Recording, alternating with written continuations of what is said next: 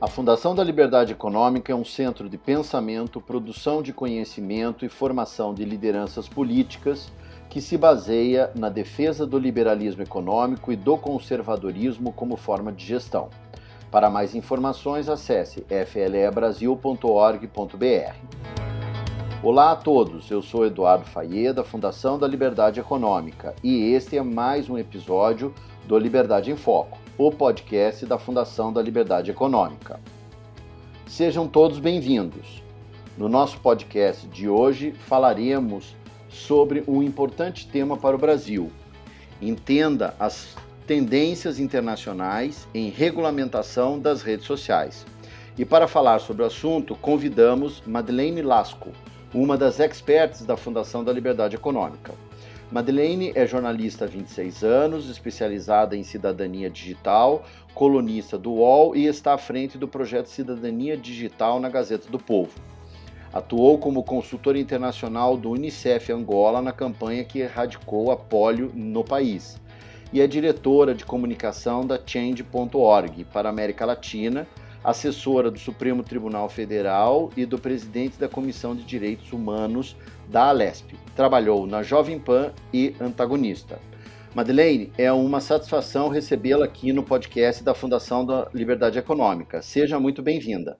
Olá, tudo bem com você? É um prazer sempre para mim estar aqui contribuindo, conversando com o pessoal que acompanha o nosso podcast. Legal, Madeleine, vamos falar aqui sobre esse assunto que você é, super especializada, né, inclusive assessorando aí instituições que estão analisando essa questão da regulamentação é, das redes sociais. Né? E como está internacionalmente é, esse debate sobre como regulamentar, ou quais são os aspectos, né, e se devem ser regulamentadas ou não? E se existe alguma tendência clara? Olha, a gente tinha até o ano passado o mundo dividido em dois com relação a isso. De um lado, as ditaduras, que já tinham decidido, porque na ditadura quem manda é o ditador, então ou é do jeito dele ou não é. E do outro lado, as democracias sem ter uma noção, entendeu? De como fazer isso. Onde que você está começando uma regulamentação, mas em que momento que essa regulamentação está ferindo a democracia e liberdades individuais? Então existia, vamos dizer, um, duas vertentes diferentes. Uma de que era necessária uma regulamentação efetiva de todo qualquer estado sobre esse campo das redes sociais, da sociedade digital, sem ter uma certeza do que regulamentar ainda e como. E do outro lado, havia uma tendência que era muito forte nos Estados Unidos, de que não era necessário regulamentar, de que a mão invisível do mercado daria conta disso. Essa tendência morreu. Por quê?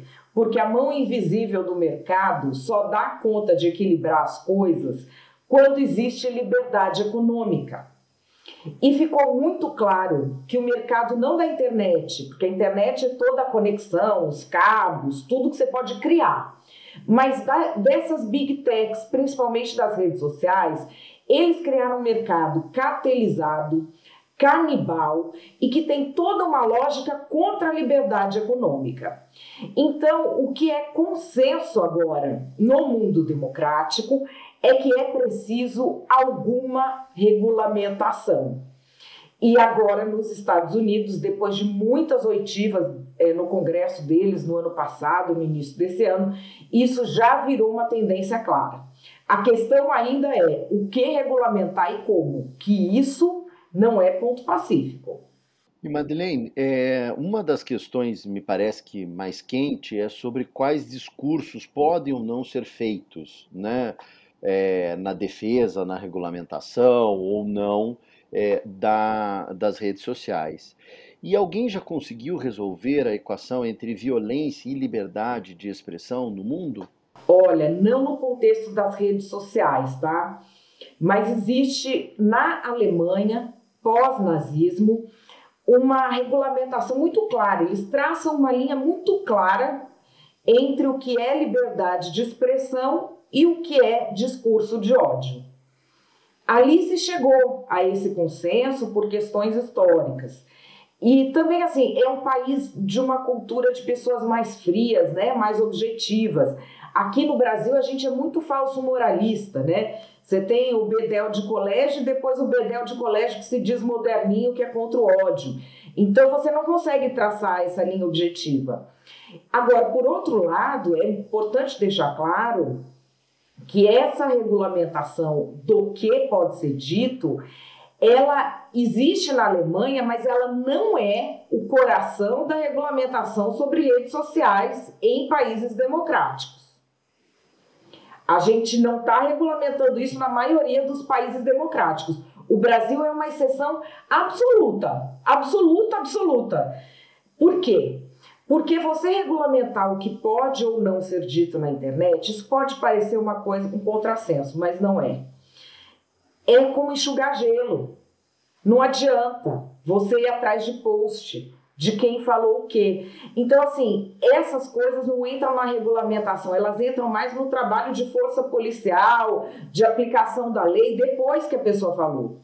A gente está numa coisa assim, precisamos prevenir tal coisa, precisamos proibir tal coisa, que é um contrassenso, não dá certo. Moralmente parece correto para as pessoas, mas na prática não dá certo. O exemplo alemão é muito interessante sobre isso, porque ele segue o princípio da lei, o nosso direito aqui é romano-germânico, de que você não proíbe nada. Por exemplo, não é proibido matar. Matar não é proibido. Mas se você fizer, tem consequências. Então eles conseguem traçar isso de uma maneira muito objetiva que a gente ainda não está conseguindo, porque a gente é um povo de sangue quente, o falso moralismo e a hipocrisia ainda são uma tônica da nossa sociedade e acabam tomando a dianteira, né? Nem fale, isso é verdade. Isso nos prejudica muito, né? Porque a gente não consegue tratar as coisas com a objetividade e a serenidade que precisa, né? E, e, falando nessa questão da internet, né, que é mundial, que é uma ferramenta, vamos chamar, né, uma tecnologia que opera é, no mundo inteiro é, e que, obviamente, está sob muitas e diferentes legislações e culturas, é, como chegar a um consenso sobre o conteúdo uh, que essa internet pode abrigar ou pode receber, uh, enfim, que pode uh, ter né, é, circulando? Olha, tem internacionalmente, primeiro, uma questão assim, de você equilibrar as culturas, né? Porque em cada cultura uma coisa vai ser um problemaço e na outra cultura aquilo de repente não é. Então, olha que interessante. Existem órgãos que fazem levantamentos internacionais dessa desse tipo de legislação. E os conteúdos, ou como os países miram esses conteúdos, foram separados em três classes diferentes, indo da proibição que ocorre nos países mais democráticos até a instituição ditatorial. Então vamos começar pelo mais democrático. Existem alguns tipos de conteúdos que no mundo todo, independentemente da cultura, independentemente da religião, de ser democracia ou de ser ditadura, são conteúdos que é consenso que eles não são abrigados pela liberdade de expressão. Quais são esses conteúdos, objetivamente? Um, pedofilia. O outro, organização e apoio de atentados terroristas. Eu sei que no Brasil, como a gente é muito sanguíneo, tudo vira terrorismo. Tô falando terrorismo, o terrorismo que se considera aqui é o clássico, tá? De organizações mesmo, terroristas, é, não de ficar xingando o outro no Twitter. Então a gente tá em pedofilia, organização e apoio a atos terroristas e organização e apoio a genocídio. Mais uma vez, genocídio no sentido clássico de eliminação de um povo ou de uma cultura, seja por meio de destruição dos indivíduos ou de subtração das crianças para que sejam criadas numa cultura diferente. Isso é o genocídio, não é essas barbaridades que o tuiteiro aqui fica falando. Então, esses conteúdos, com essa delimitação objetiva, é consenso internacional que não estão abrigados na liberdade de expressão. Só esses. Nos países democráticos. Só esses. Ah, mas está incitando que não está abrigado. São só esses. Aí nós vamos para países menos democráticos, países de, do Islã, por exemplo, do Islã na Ásia, do Islã no Oriente Médio, do Islã no, no continente africano. Eles estendem um pouco mais o que não é abrigado pela liberdade de expressão, que são coisas que ofendem a cultura ou a moral religiosa. Basicamente, apostas e sites ou de material pornográfico, erótico ou de namoro. Não pode. Então aí você tem para mais duas classes de coisas que são proibidas, mas aí já relacionadas à religião. Tudo o que está fora disso levanta uma preocupação de ser uma desculpa apenas para é, eliminar críticos e adversários. Tudo o que está fora disso. Então a gente ouve muito falar: ah, não, mas isso aqui nós temos que proibir porque é incitação ao crime. Isso aqui porque podem copiar, não sei o quê. Se você vai nos censurar antes, que é o controle de conteúdo, isso internacionalmente só existe como desculpa para você silenciar adversários, principalmente quando a definição é muito subjetiva. Não sei se você já ouviu assim, conteúdos tóxicos, é, conteúdos que possam incitar tal coisa, conteúdos que possam fazer, é uma coisa muito subjetiva que você fala assim, tá bom, mas que conteúdo é esse? Na prática, como isso vai ser aplicado? Se é meu amigo, nunca o conteúdo dele é impróprio, nunca o conteúdo dele é tóxico. Se é meu inimigo, ele abriu a boca para elogiar a Madre Teresa de Calcutá, ele elogiou do jeito errado, ele é tóxico, ele é impróprio. Eu estou falando aqui de como isso funciona na prática em todo mundo. Então, tudo o que sai daquela primeira classe que eu falei, que está lá a pedofilia, o terrorismo e o genocídio, ele não é proibido de antemão. Ele não é um ponto pacífico de que é proibido. Ele pode ser algo que possa ser sancionado depois, entende? A pessoa falou aquilo ou a pessoa incitou aquilo. Isso pode ter tido uma consequência ou não. Isso pode ter tido um alcance maior ou menor. E é de acordo com essa dosimetria e com o fato real que vai se julgar aquilo.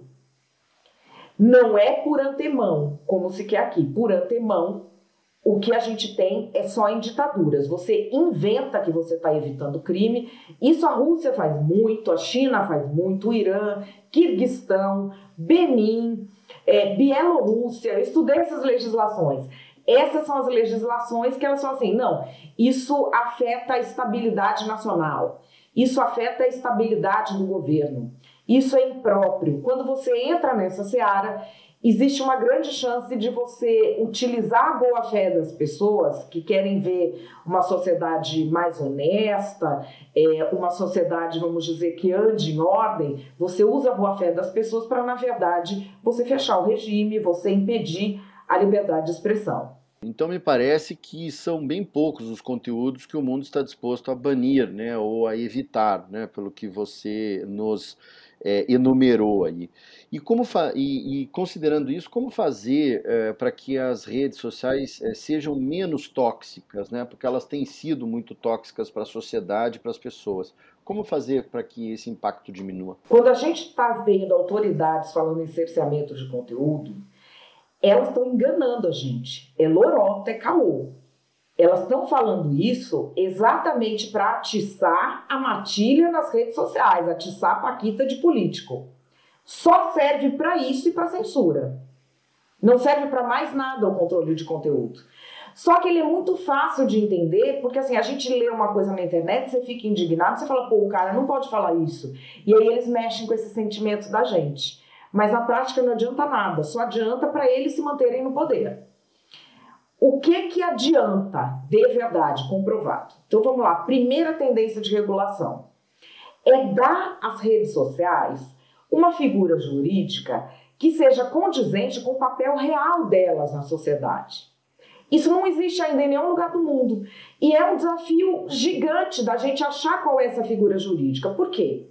Você sabe que hoje uma rede social se coloca ou como serviço de mensagens ou como publicitário, é, empresa de publicidade. Sendo que não é nem uma coisa nem outra. As redes sociais hoje são serviços que, por meio das mensagens e da manipulação que fazem das mensagens, elas são determinantes para o cenário político, para a estabilidade democrática, para as relações sociais e para o consumo. Nós estamos falando de algo que está muito além da figura jurídica delas. Enquanto essa figura jurídica não casar com a realidade dos fatos, não vai ter lei que você faça que dê conta, porque a estrutura está errada. É como você construir uma casa com uma fundação que está toda comprometida e ficar pintando e botando quadro. Não, não adianta nada que a gente faça enquanto não corrigir essa estrutura. E isso é o fundamental. Primeira coisa, achar essa figura jurídica. Qual que vai ser essa figura jurídica? Porque quando você encaixa a figura jurídica, qualquer lei que você coloca, ela vai funcionar melhor, porque você está falando da coisa certa. A segunda coisa é a questão da estrutura. Porque nós estamos falando aqui, por exemplo, em controle de conteúdo, que não pode ter, é, vamos dizer, o tal do ataque enxame, do bullying, disso daquilo. Aí você está falando assim, não, ele não pode falar tal coisa. Que é inútil, porque assim, hoje, qualquer movimento de bullying, de ataque de um grupo contra outro, ou de um grupo enorme contra uma pessoa, ele é maximizado pelo algoritmo da rede social. A rede social parar de incentivar ataques é muito mais eficiente do que você controlar que conteúdo pode ou não, entendeu? Porque elas incentivam qualquer tipo de ataque. O algoritmo incentiva, porque isso faz a gente ficar na rede. O segundo passo seria, além de parar de incitar ativamente ataques, que é o que as redes fazem, Identificar atividade ou ilegal ou anômala, que é o quê? Robô, principalmente nos ataques. Identificado o robô no ataque, isso eles conseguem por inteligência artificial, aquilo se desativa. Se desativa como? Não precisa derrubar a conta do cara. É só a rede social não ficar mais promovendo ativamente aquilo. Porque tem uma coisa que a gente acha que você posta lá, todo mundo vê, e você segue e vai vendo. Não é assim. Você vê, a maioria do que você vê é a rede social que botou na sua timeline de propósito. Então, se ela parar de colocar na timeline, de promover ativamente esse tipo de coisa, a gente já reduz muito o problema que a gente está tendo, sem ter de entrar nessa discussão que é ingrata, é infrutífera e muito provavelmente não termina nunca sobre conteúdo. Porque, olha, vou te dar um exemplo de conteúdo. Por que, que é inútil? Ameaças de morte, por exemplo. Eu recebo muitas. De tudo quanto é maluco há muitos anos. Existem ameaças que pessoas, muitas pessoas consideram ameaça e que são desabafos. Eu sei que a pessoa não está falando aquilo sério. A pessoa diz o seguinte: é, olha, eu tenho vontade de te matar quando você fala isso. Quer dizer que essa pessoa vai me matar ou que essa pessoa está incitando um assassinato? Assim, é forte, mas não quer dizer. Por outro lado, eu recebi uma ameaça uma vez, que era uma foto minha com meu filho, é, montada com uma metralhadora em cima. E estava escrito: Eu vou fazer. Se eu não fizer, façam vocês. Isso é uma ameaça? O Ministério Público me disse que não, que eu estava nervosa, porque não disse que ia matar. Entendeu? Então, assim, quando você vai falar sobre conteúdo no nosso debate normal, de imprensa, de coisas, já é complicado, né? E quando você entra em meme? E quando você entra em representações não verbais? Então, é o tipo de coisa que, se você for regulamentar por aí, você não chega nunca no final, entendeu? É mais um controle moral e social do que cabe ou não no debate do que uma possibilidade real de regulamentar. Entendido. E, Madeleine, para a gente finalizar aqui o nosso, o nosso papo, existe algum pulo do gato para que os gestores públicos brasileiros consigam navegar nesse mar é, da realidade digital, ou da internet, ou das redes sociais, né, incluso tudo isso? Existe um pulo do gato que é o seguinte: quando você está é, tá regulamentando, você tem de regulamentar a estrutura. A sociedade digital ela tem uma nova estrutura de relacionamento, de relacionamento entre as pessoas, de publicização e uma nova estrutura de relacionamento econômico entre plataformas e outros setores da economia, entre plataformas e seus concorrentes, entre plataformas e aplicativos. Então, nós estamos falando da estrutura. Muitas coisas que causam alarme na opinião pública e que se corre para regulamentar, elas são inúteis para mudar a estrutura. E é essa cabeça fria que a gente precisa ter. Qual ação que eu faço aqui que tem realmente um impacto na realidade? E impactar a realidade é cuidar do cidadão, todo gestor sabe disso. O que vai ter impacto na realidade, quando você fala de sociedade digital, é quando você está cuidando dos dados. Quem é o dono dos dados? E depois, quando você está falando de transparência, essas empresas estão dizendo às pessoas que dados coletam e como manipulam psicologicamente essas pessoas, porque você ter transparência nisso é muito mais eficiente do que tentar tratar a pessoa como babá e tirar conteúdos. Você informa para a pessoa: olha, aqui a gente vai te apresentar tudo que te deixa nervoso e a gente sabe o que te deixa nervoso porque a gente coleta tudo que você fala do lado do seu telefone 24 horas por dia. A gente sabe seu ponto fraco. Nós estamos só mostrando isso. É o tipo de esclarecimento que a gente tenta trazer aqui, né? Mas se essa transparência fosse uma preocupação dos gestores públicos, se a propriedade dos dados e o uso dos dados pessoais fossem uma preocupação dos gestores públicos, a gente avançaria muito em ter uma estrutura melhor no ambiente digital. Legal, Madá. Espero que todos tenham gostado desse episódio com o tema Entenda as tendências internacionais em regulamentação das redes sociais. Madeleine Lasco, muito obrigado pelas suas contribuições e esclarecimentos aqui conosco hoje. Eu é que agradeço e lembro que tem um texto, um artigo meu, em que eu vou trazer esse tema, trazer detalhes, coisa que eu citei aqui que você perdeu o nome. No site da Fundação da Liberdade Econômica você lê o meu artigo sobre esse tema também. Um prazer estar aqui com vocês. Legal. E para você que acabou de nos ouvir, muito obrigado pela sua audiência. Para mais informações, acesse o site flebrasil.org.br e siga as nossas redes sociais no Facebook e Instagram, arroba FLE Econômica e no Twitter, arroba FLE Brasil. Nosso podcast está disponível na sua plataforma de áudio preferida. Você também pode seguir nosso podcast no Spotify, Amazon, assinar no Apple Podcasts e se inscrever no Google Podcasts ou no Castbox e favoritar no Deezer. Desse modo, você receberá uma notificação sempre que um novo episódio for ao ar. Eu sou Eduardo Fayet e esse foi mais um Liberdade em Foco. Um grande abraço e até a nossa próxima conversa.